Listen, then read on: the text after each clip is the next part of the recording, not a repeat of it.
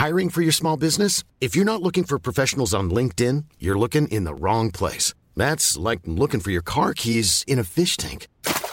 LinkedIn helps you hire professionals you can't find anywhere else, even those who aren't actively searching for a new job but might be open to the perfect role. In a given month, over 70% of LinkedIn users don't even visit other leading job sites. So start looking in the right place. With LinkedIn, you can hire professionals like a professional. Post your free job on linkedin.com/people slash people today. Bonjour à toutes et à tous, bienvenue dans le podcast La Sueur. On est avec Chris, on est avec Julien, on est avec Big Rusty, vous le savez. On va parler de cette dinguerie Tony Ferguson, Michael Chandler, combat qui a tenu toutes ses promesses comme le main event de l'UFC 274 à, à l'épilogue malheureusement très très très très triste pour je pense tous les fans de MMA de la planète parce que oui, si bien évidemment vous savez, on est toujours... euh, à fond pour que le meilleur gagne, mais on ne voulait pas que ça se termine salement pour l'un ou pour l'autre. Et là, pour Tony Ferguson, on a été très très inquiet après la fin, enfin après le chaos subi par Tony Ferguson sur un front kick au deuxième round. Générique. Swear.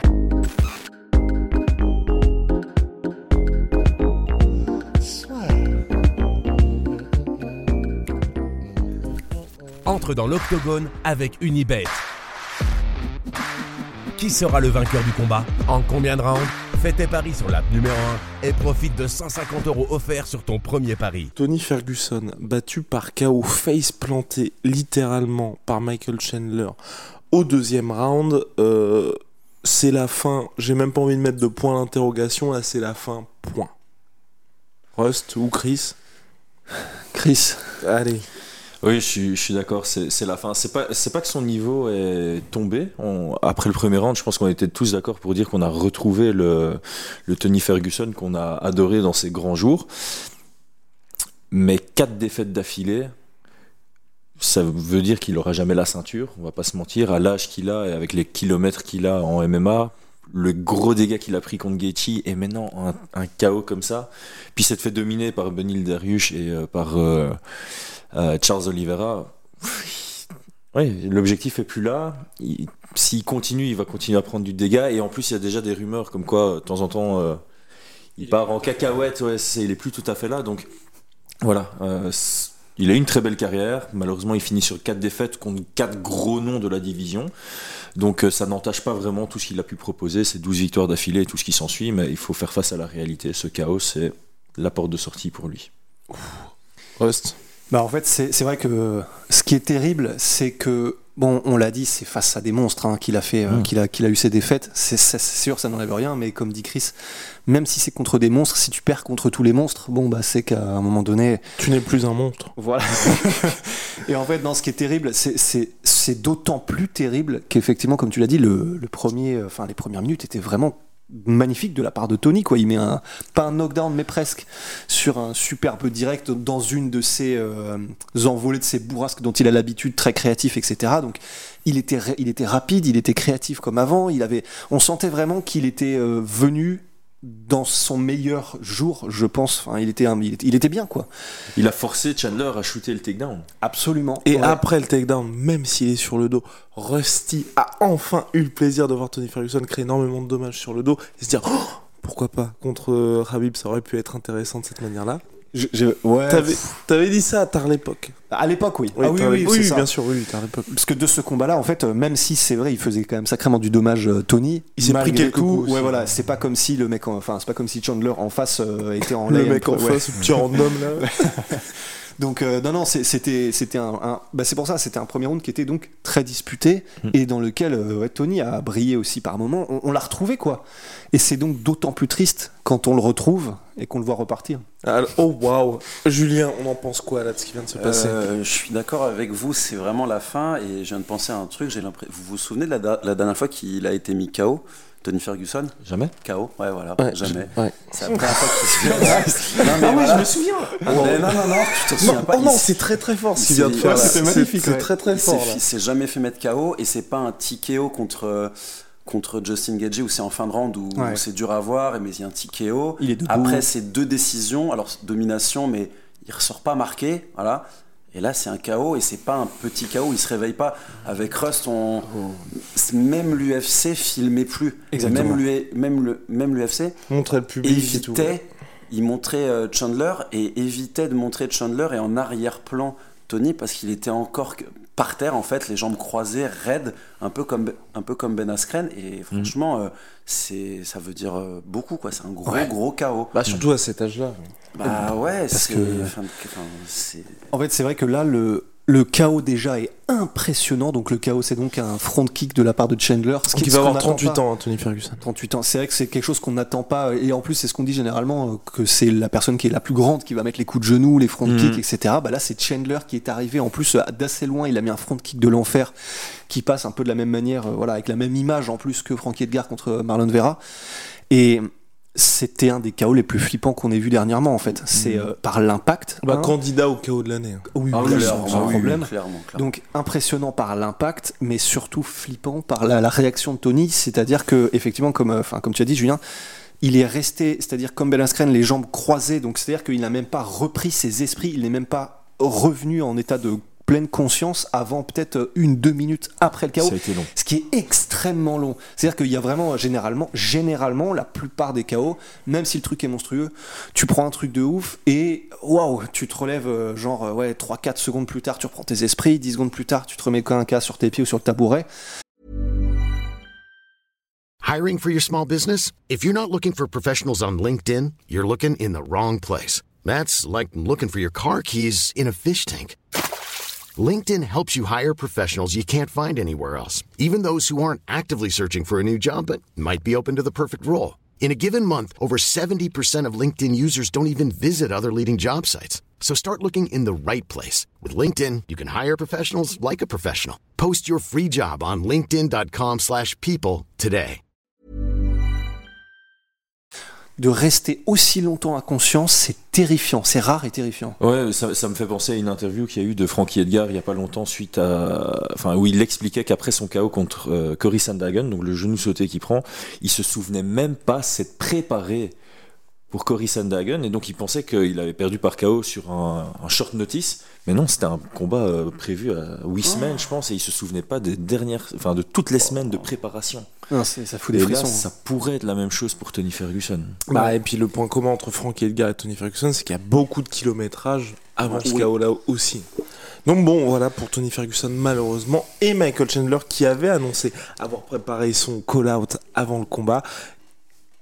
Il a appelé à un choc face à au vainqueur de Charles Oliveira contre Justin Gaethje, mais aussi et surtout Conor McGregor. Et Conor McGregor a répondu favorablement, bien évidemment. On est tous les quatre d'accord pour un combat de retour de Conor McGregor contre Michael Ouais, on Chandler. est tombé d'accord. Ce serait parfait hein, au niveau du timing, au niveau de où ils en sont, et puis surtout, euh, voilà, pour Chandler qui du coup n'est plus directement dans la course au titre, euh, c'est impeccable parce qu'il reste quand même suffisamment haut dans les classements et dans, le, dans la tête des fans pour que ça veuille dire quelque chose si jamais Connor arrivait à faire un- résultat contre lui. Et puis bah, pour Connor, ouais, c'est parfait. Enfin, c'est parfait pour tout le monde. Pour Chandler, il fait la meilleure nuit de sa vie où il engrange quelques millions. C'est du velours. Et il y a un mois, il me semble que quand je t'avais demandé qui est-ce que tu voyais pour euh, combat retour de Connor, t'avais dit le vainqueur de Tony contre euh, Oh là là. Tu savais tout ça. Je savais. Messieurs, Ça fait du sens. pour finir le podcast, Michael Chandler, c'est pas la meilleure signature de l'histoire de l'UFC Si, clairement. En termes de revenus de spectacle, de... ah, c'est clair que chaque que Jamais dans la un combat victoire chiant. comme dans la Jamais défaite. dans un combat chiant. Jamais. Jamais. C'est clair. T'as dit quoi? Dans la victoire comme dans la défaite, Ouais. le gars a fait le show et c'est pas grave en fait, même quand il perd. Et au top niveau. hein, Oui, c'est et oui, c'est ça, On au a top des gars niveau, qui, ouais. qui arrivent à l'UFC qui font des beaux shows, mais il est arrivé directement au top niveau et il fait que des belles performances. euh, Dans, Ouais, c'est ça. dans la victoire comme dans la défaite. D'ailleurs, prenons peut-être 10 secondes juste pour souligner cette belle victoire, parce que c'est vrai qu'on a parlé beaucoup de Tony et Ouais. de What's Next for, euh, pour euh, Chandler, mais. Enfin, il il est resté dans le combat malgré un début difficile. Il combat intelligemment avec euh, son takedown sur la fin. Il commence à mettre des dégâts sur la fin du premier round. Et puis, je sais pas d'où il l'a vu, hein, ce front D'où ça mais- sort Mm. D'où ça sort Waouh! Non mais impressionnant Michael Chandler. Donc là il passe à 2-2 à l'UFC, mais quel 2-2 je pense que c'est le, le meilleur 2-2 de l'histoire de, de l'histoire de l'UFC. Non mais c'est enfin pour Ouais. vous, enfin le, le gars arrive quand même en dernière partie de carrière mineur dans l'organisation, après avoir tout connu au Bellator, perdu sa ceinture au Bellator, il signe à l'UFC victoire contre Dan Hooker. Title shot contre Charles Oliveira, il le perd. Combat de ouf. Il, combat de ouf. Il perd contre Justin Gaethje, combat de l'année. Et là, il gagne contre Tony Ferguson après, enfin, ouais, KO de l'année. Oui, KO, KO de l'année. Et là, il est, selon toute vraisemblance, en pole position pour Conor McGregor. Ce qui est intéressant, cependant, c'est qu'il a appelé un combat contre Conor McGregor en welterweight. Il a précisé Ah, en welterweight. Oui, il a précisé en welterweight. Pourquoi Et Conor McGregor a dit OK en welterweight. Pourquoi Je sais pas. Mais il- il a été intelligent parce que je pense que Connor, quand tu vois son physique, tu te dis il prépare, il se prépare pour du welterweight. Donc il, Ouais, il s'est dit la meilleure option d'obtenir McGregor, c'est de, de le proposer en welterweight parce que ça semble être son objectif d'y combattre. Mais surtout, chaque fois qu'on voit Michael Chandler avec son physique, on se dit mais Il- comment fait-il Ouais. pour faire le poids en lightweight? En tout cas, très impressionnant pour lui. Euh, il, il ouvre les compteurs pour Tony Ferguson. Selon toute vraisemblance, c'est la fin, même si Chris l'a dit et répété dans Soum Soum et dans le live, puisqu'on était sur Twitch pourtant toute la main, pendant toute la main carte de l'UFC 274. Bah, L'UFC ne va, selon toute vraisemblance, pas le pousser vers la sortie, ce qui est bien dommage. En tout cas, ce serait bien, c'est qu'au moins qu'ils lui disent bah, on te, on te vire pas, mais on te met un stop.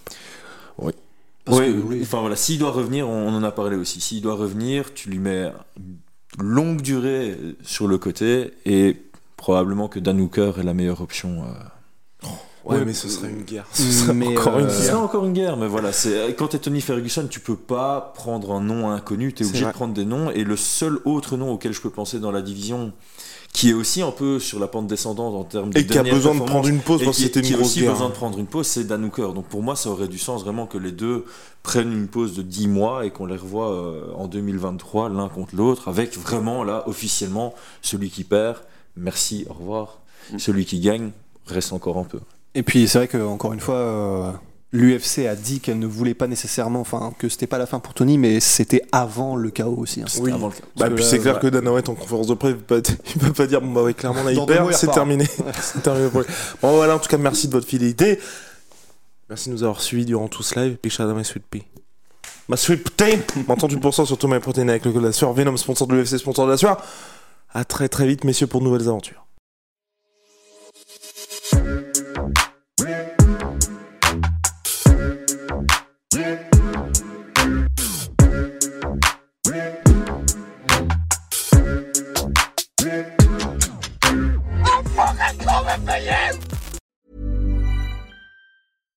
Secret to summer ready skin is here. Osea's number one best selling Andaria algae body oil, clinically proven to instantly improve skin elasticity and transform dry skin to silky, soft, and unbelievably glowing. Its signature scent of freshly squeezed grapefruit, cypress, and mango mandarin transports you to sun kissed summer days. Get healthy, glowing skin for summer with clean vegan skincare from Osea. Get 10% off your first order site wide with code GLOW at OseaMalibu.com.